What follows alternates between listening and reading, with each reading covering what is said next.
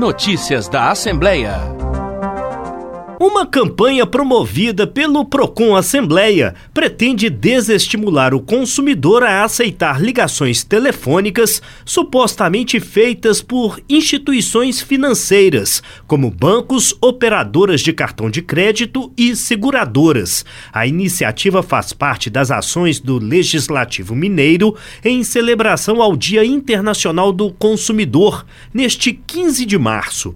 A campanha hashtag Desliga Ligue o Telefone pretende conscientizar a população a não aceitar ofertas e orientações de supostos funcionários de instituições financeiras. Isso porque esse tipo de ligação é uma das maiores fontes de golpes, principalmente contra aposentados e pensionistas. O alerta vale também para as mensagens de aplicativos e e-mail. E neste 15 de março, o consumidor que comparecer ao Procon Assembleia para formalizar uma queixa vai receber um exemplar do manual e do Código de Defesa do Consumidor. Haverá também a distribuição de panfletos com dicas sobre os direitos dos consumidores. O Dia Internacional do Consumidor é celebrado desde a década de 1980. No Brasil, a mobilização em defesa do consumidor ganhou força a partir da Constituição de 1988 e se consolidou com a entrada em vigor em 11 de março de 1990 do Código de Defesa do Consumidor.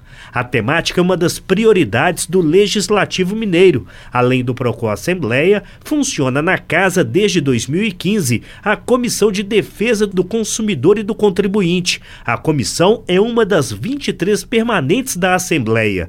É nela que os deputados analisam projetos de lei e debatem, por exemplo, assuntos ligados às relações de consumo e à proteção do consumidor, à repressão do abuso de poder, à propaganda enganosa, à política de abastecimento e ainda as relações entre o pagador de impostos e o Estado e o cumprimento das normas de defesa dos direitos do consumidor e do contribuinte.